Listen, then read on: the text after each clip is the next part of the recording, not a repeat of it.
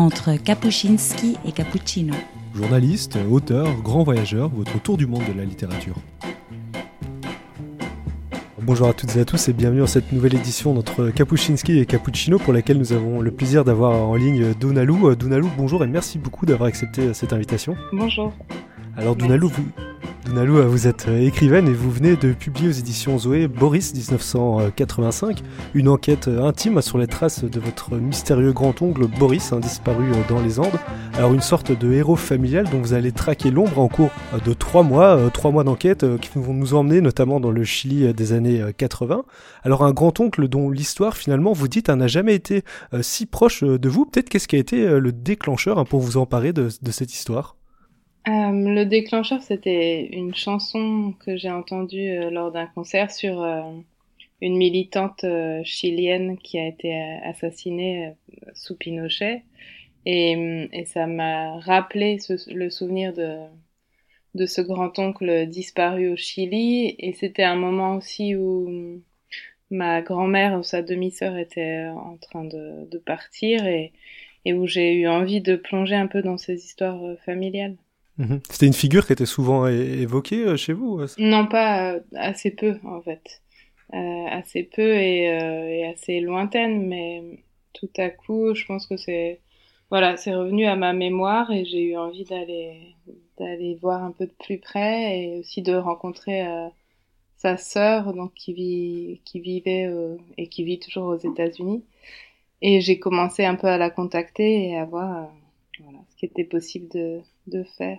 Alors on peut peut-être commencer par, le présenter. Qui est-il finalement euh, ce Boris? Alors euh, dans les premières pages de votre livre, on le présente comme un, russe qui est devenu américain par la suite, un mathématicien brillant, un aventurier aussi.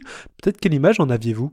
Bah, J'avais une image euh, très très succincte au, tout début de mes recherches, mathématicien et puis oui, grand marcheur et un peu aventurier. Mais je, savais vraiment très peu de choses en fait. Je, je, sais que ça a été évoqué plusieurs fois dans mon enfance, sa disparition au Chili et, euh, et la proximité de la secte euh, de la Colonia Dignidad, qui est une secte allemande euh, au Chili. Et, mais l'image de, de Boris, c'est vrai que j'avais vraiment très peu d'éléments. Et peut-être qu'est-ce qui vous a intrigué le plus chez lui finalement? Bah, En fait, petit à petit, je l'ai vraiment découvert, oui, petit à petit, pas à pas, rencontre après rencontre avec sa sœur, avec des amis à lui, à travers euh, ensuite un peu ses carnets de voyage euh, que j'ai traduits, donc où il prenait des, des notes euh, très succinctes, mais sur des voyages qu'il a fait au Canada par exemple, en Alaska, et, et ça, je crois que je suis assez fascinée par son, par ce côté de marcheur solitaire, d'aller passer des semaines vraiment dans, dans des espaces très sauvages et euh, tout seul. En fait. Je, je, je vois qu'il cherchait quelque chose euh, qui me qui m'appelle aussi, qui, est, qui peut mmh. me fasciner. Et puis euh, petit à petit, en fait, les mathématiques me sont plutôt un monde très lointain, mais peu à peu en, en m'approchant de lui, en ayant des discussions avec ses amis, je voyais un rapport finalement assez proche de, la poésie, d'un autre langage qui est celui des chiffres et des mathématiques et par rapport à l'écriture et à la poésie, mais finalement d'une démarche qui était un peu la même, d'une recherche de beauté et de cohérence et de lecture du monde. Et je m'en vais quittant l'espace, au jardin des grandeurs en friche, cercler l'illusoire constance et les causes qui trop s'affichent. Tu vois infini, je lis seul, ton manuel où tout s'invente, ton herbier sauvage et sans feuilles, ton livre de problèmes aux racines géantes.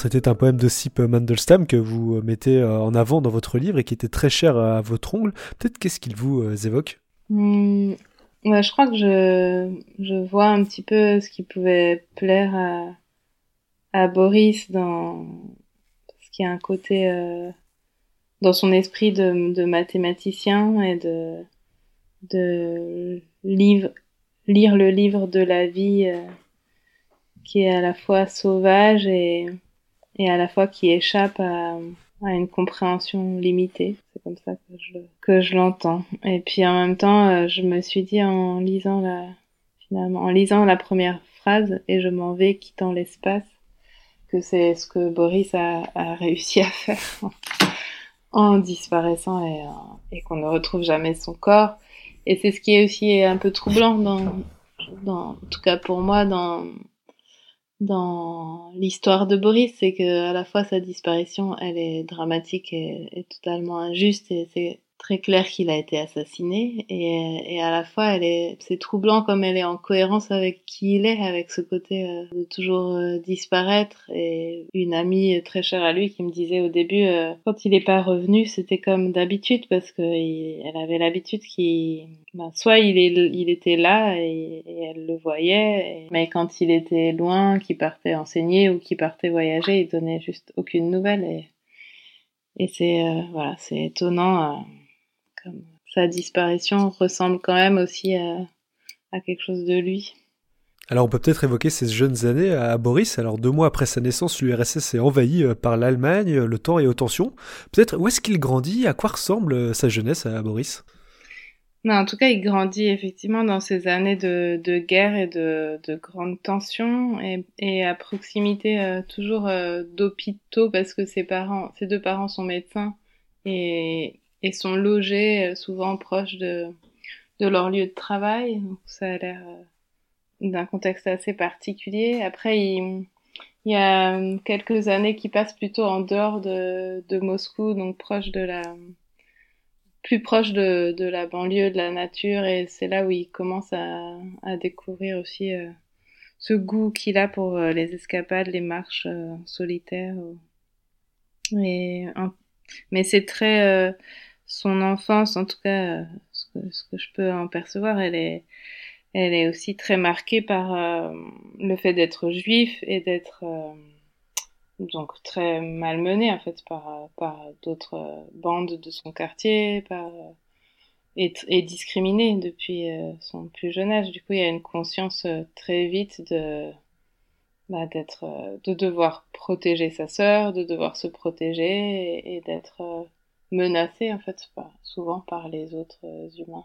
Oui, c'est à tel point qu'il sera bridé de toutes parts hein, quand il va, par exemple, essayer de rentrer euh, à l'université d'État de Moscou, alors qu'il avait réussi euh, tout, euh, tout, toutes les Olympiades, tous les concours. Il va être refusé parce qu'il y avait un quota de juifs à l'époque. Hein. C'est ça. Il y avait des quotas et il a dû, il a, il a finalement, il est finalement rentré parce qu'il était tellement brillant quand même que, que ça lui a permis de, suivre les cours, mais par contre assez vite dans le, les débuts de sa vie professionnelle, il se rend compte que c'est, il a quand même tout le temps euh, des bâtons dans les roues et, et il vit dans dans un contexte qui qui lui permet pas de mener ses recherches comme il aimerait le faire et, de se sentir libre. C'est ça qui va le pousser euh, dans les années 70. Euh, du coup, il a une trentaine d'années à, à demander à partir du RSS et, à, et il arrive aux États-Unis où il va pouvoir enseigner plus librement. Et puis et pouvoir mener des recherches et retrouver beaucoup de, de collègues finalement du RSS qui ont aussi euh, pu émigrer aux États-Unis. Et puis là il a quand même pu euh, je pense euh, vraiment explorer enfin donner toute la dimension qu'il avait envie de donner à ses recherches et vous avez pu vous intéresser à ce qu'il a publié, est-ce qu'il a laissé justement une trace dans le monde des mathématiques? Oui, ça, ça a l'air. Après, moi, je, je connais pas assez bien, mais de, un, il a développé un algorithme euh, avec un autre mathématicien qui est toujours euh, utilisé aujourd'hui et a toujours des, des, des, références ou des travaux euh, qui font suite à ses recherches. Alors il y a beaucoup de légendes, hein, vous dites, qui circulaient euh, également sur lui et sur ses expéditions, par exemple, euh, qu'il aurait fui de l'URSS à pied euh, et après pour rejoindre en bateau les États-Unis. Il y a une aura de, mystère hein, qui semble planer sur sa personne, même avant sa disparition. Oui, oui, je pense que il avait, en discutant avec certains amis, il, avait ce côté assez fascinant par le fait de partir comme ça tout seul en Sibérie quand il était en URSS. Euh, il est parti des semaines faire des expéditions. C'était pas encore une époque où c'était très développé, en fait, tout le matériel pour partir seul et être en autonomie. Et, il cherchait toujours à, il, était vraiment à la pointe de, de ce qui pouvait se faire. Et, donc, j'ai l'impression que, ça a fasciné pas mal euh, ses amis et il, aimait bien aux États-Unis. Quand il revenait de ses expéditions, souvent il invitait, euh, il invitait ses amis pour euh, montrer ses photos, raconter son voyage. Et puis il a ce côté aussi à la fois très solitaire parce qu'il a pas, il a pas fait de famille, on lui connaît pas d'histoire euh, vraiment amoureuse, donc ça reste mystérieux aussi de ce côté-là. Et à la fois, il a l'air d'avoir marqué beaucoup de monde et j'étais étonnée de oui, du nombre d'amis qui se souviennent encore fortement de lui, qui, qui ont été marqués par, euh, par qui il était, et, à la, et, et euh, il a aussi ce côté très secret euh, mhm. qui, est constant. Et pour soulever ce voile de mystère qui entoure aussi sa disparition, vous décidez donc de partir en janvier 2019 pour trois mois en amenant vos filles, hein, d'ailleurs avec vous, sur les traces de cet ongle, d'abord aux États-Unis, ensuite au Chili. Je vous propose d'écouter un autre court extrait de votre livre. Il y a une petite cour devant la maison. Des musiques s'élèvent de partout, ça surenchérit de rythmes, de mélopées, de radio. Nous sommes le 8 mars 2019 et pendant que nous nous installons dans la maison, que nous atterrissons dans cette saison estivale sans transition, pendant ce temps, ce sont près de 2 millions de femmes selon les organisateurs qui défilent dans les rues de Santiago. Cela fait longtemps qu'il n'y a pas eu une aussi grande manifestation dans le pays, sans incident, sans violence ni scandale, mais un flux décidé et puissant de femmes, de chants et de visages. Et dans les rues de la ville demain, nous en verrons les traces violettes sur de nombreux murs. La huelga générale féministe à bas. Nous sommes avec elle de loin, nous frémissons de la chaleur sur la terrasse. Nous savourons nos corps dénudés d'un seul coup. Nous dormons comme des reines épuisées cette nuit-là. Et le lendemain au matin, je sens que mon corps en entier est là, que je suis arrivée. Le Chili nous entoure.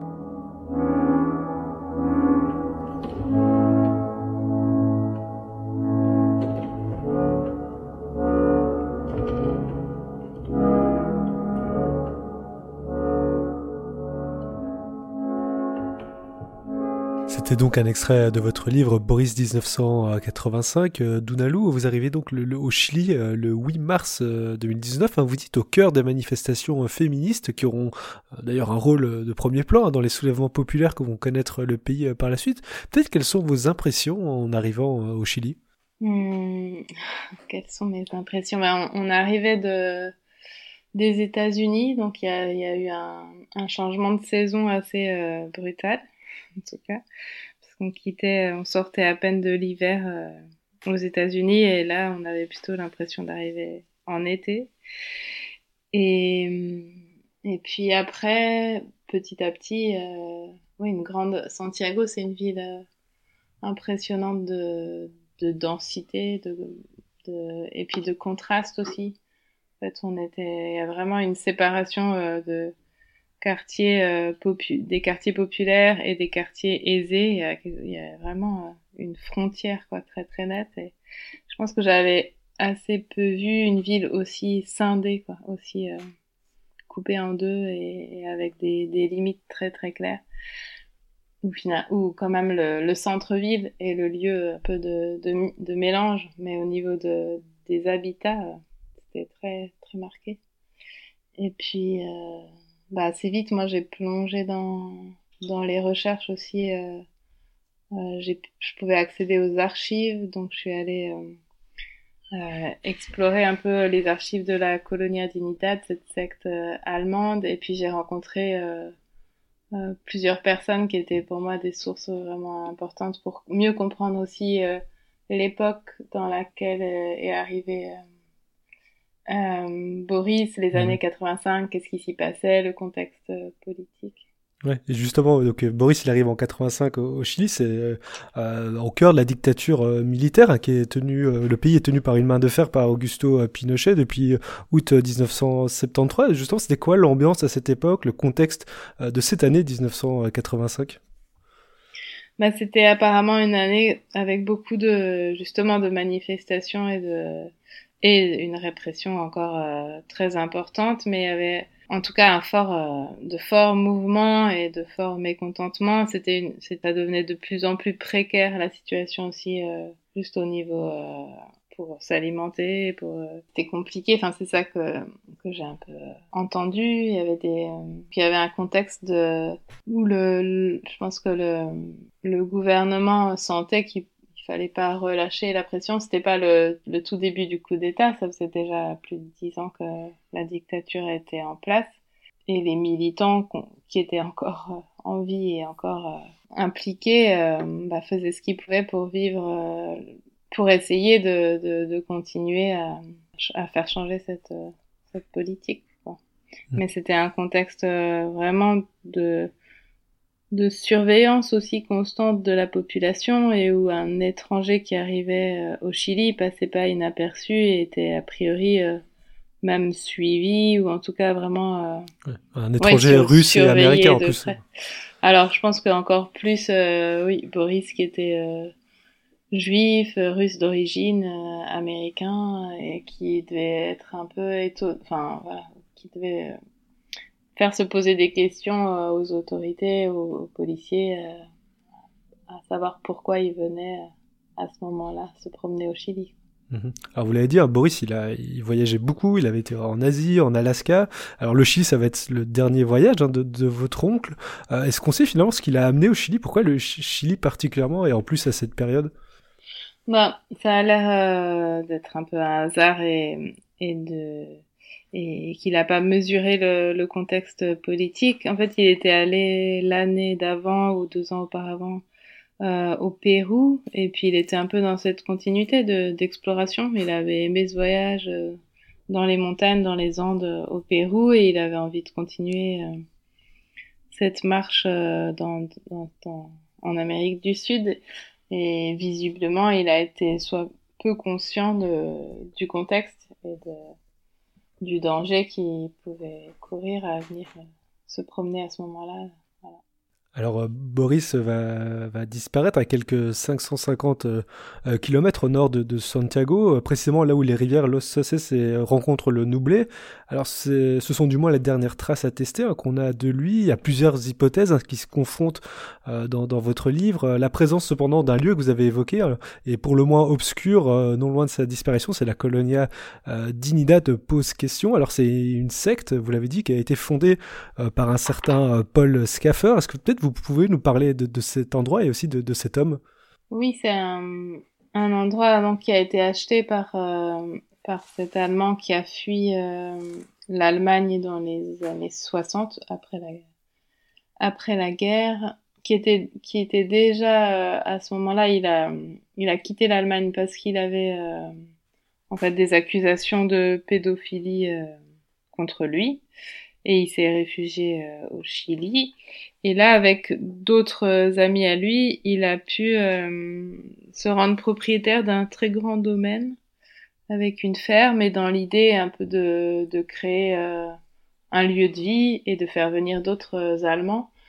C'était un moment qui était très difficile en Allemagne, donc il y a il n'y a pas eu beaucoup de difficultés à attirer du monde dans une oui, dans, dans une sorte de, de promesse de nouvelle vie, de, de rapport euh, à la terre, à l'autosuffisance, un peu dans, dans une sorte d'utopie euh, de très euh, clos sur lui-même.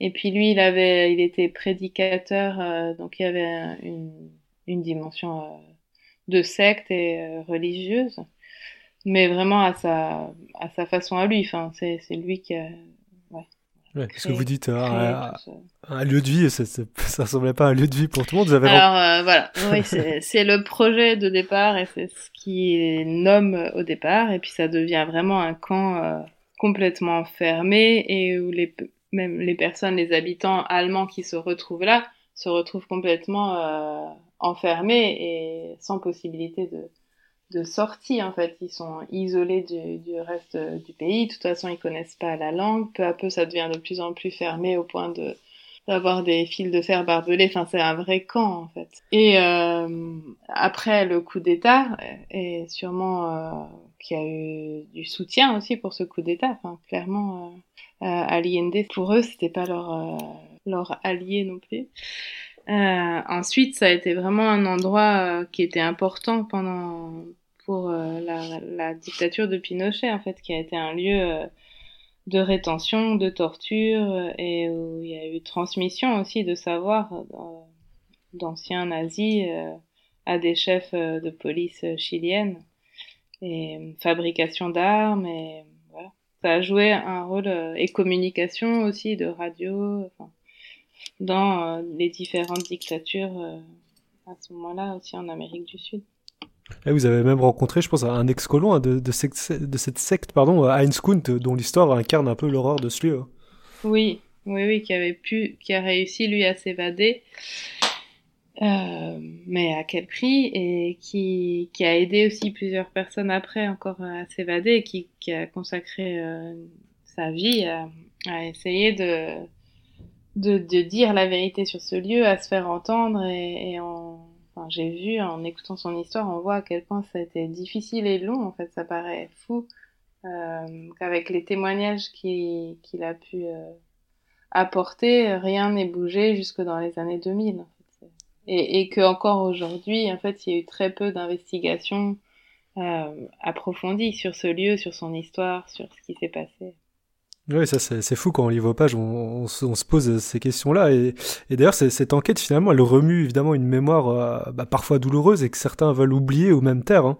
Oui, oui, je me suis, euh, bah, je me suis rendu compte que cette histoire au Chili, elle est encore très proche. Finalement, 30 ans euh, après une dictature, c'est voilà, c'est très très proche et il y a, y a plein de, de mouvements différents, c'est-à-dire qu'il y a ceux qui veulent oublier, passer à autre chose et avancer, et et il y a il n'y a pas encore eu un approfondissement vraiment de, de tout, voilà, de, de l'histoire, de ce qui s'est passé. Et puis il y a, y a beaucoup aussi, de, heureusement, de personnes qui se battent pour la vérité et qui sont encore euh, impliquées euh, dans, dans cette recherche, mais ça semble oui, c'est ça, c'est que je me suis rendu compte que c'était encore euh, très proche, très très vivant et à la fois euh, avec très contrasté aussi à rencontrer des, des jeunes qui se rendaient compte qu'ils qui savaient rien, qui n'avaient pas du tout de parole dans leur famille euh, sur cette période. Et puis moi, en allant voir les témoins les plus proches ou les policiers typiquement qui, qui sont, qui je pense ont arrêté Boris, à, me confronter aussi à, à au, au, silence, au déni et, et finalement à, à, voir que forcément une, quand on défend une version des faits depuis 30 ans, toujours la même et qu'on nie euh, ce qui s'est passé, c'est pas... Enfin, j'avais peut-être l'espoir que, que quelque chose euh, sorte ou émerge euh, et en se disant aussi que ça paraît fou, euh, qu'il n'y a plus rien à perdre vraiment à dire la vérité, mais, mais finalement, ça n'a pas eu lieu. Oui, et c'est d'ailleurs euh, bah, très parlant hein, quand on lit votre livre au sujet euh, de votre oncle et de cette disparition. même le juge, finalement, il y a des doutes qui sont émis sur ses intentions. Le juge qui a été en charge de, de son affaire, hein, c'est en tout cas ce que dit Margarita que vous rencontrez là-bas au Chili, qui est un peu votre ouvreuse de porte, mais aussi la présidente de l'association pour les victimes de la colonia Dignidad.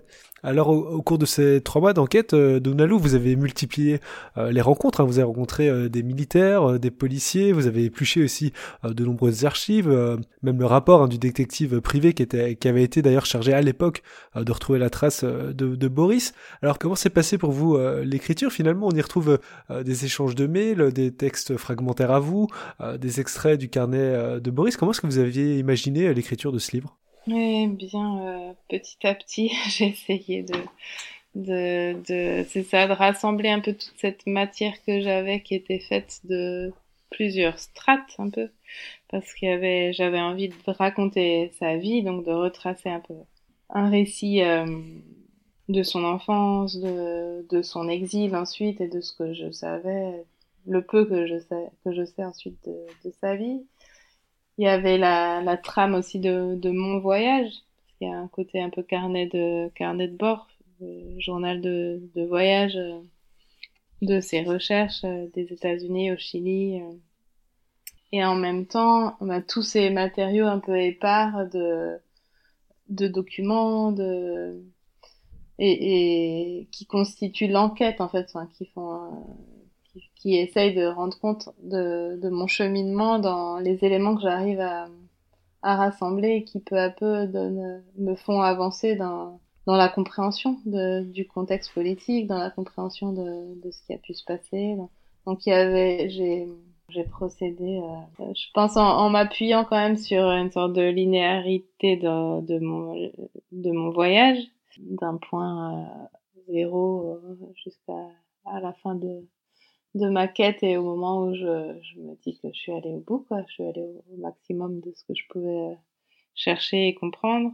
Et puis après, j'avais pas, j'avais, j'aimais bien ce côté euh, fragmentaire aussi et multiple que j'aime, je crois, assez euh, faire entendre plusieurs voix et, et pas, euh, pas vouloir non plus euh, lisser ou trouver un style. J'aime bien qui que les choses puissent se mêler. Il y a aussi des parties qui sont presque des poèmes et ça m'intéresse que tout ça cohabite en fait à ce, cette voix poétique qui peut venir juste après un rapport d'enquête et et ensuite euh, une rencontre avec quelqu'un. Et ça me semblait être la façon la plus euh, juste de rendre compte un peu de tout ce, tout ce cheminement. Et dans tout ce travail euh, finalement que vous avez pu mener, toutes les personnes que vous avez rencontrées, qu'est-ce qui reste de Boris aujourd'hui à part des interrogations? Mmh. eh ben, Moi je crois que ce qui me reste et que j'ai envie de, de garder quand je pense à lui, c'est c'est ce côté très très libre de partir dans, dans les étendues sauvages et, et, de marcher pendant des jours. Et puis, euh, et puis oui, je, moi je me sens euh, aussi euh, heureuse de finalement de tout le parcours que ça m'a fait faire, du voyage que que, j'ai fait sur ces traces, de d'avoir plongé dans l'histoire de plusieurs pays et dans et dans des zones d'ombre à la fois familiales, intimes, donc de sa disparition, et puis à la fois qui concerne toute l'humanité, par exemple, cette secte de, la colonia, et qui était aussi une expérience un peu initiatique, je dirais, pour moi, de, me confronter à, toutes ces zones d'ombre de l'histoire et des humains, et puis à, mais à ne pas, euh, à, choisir de, à choisir la paix et à choisir d'être vivante et à choisir de me relier à ce que je trouve beau et, euh, et aussi à, à pouvoir, euh, je sais pas, compre comprendre un petit peu de, de toute cette histoire. Donalou, encore un très grand merci d'avoir été avec nous aujourd'hui. Merci. Alors, je rappelle votre livre Boris 1985 est paru aux éditions Zoé. Vous pourrez retrouver toutes les informations sur le lien du podcast radio.be radio.fr. Encore merci.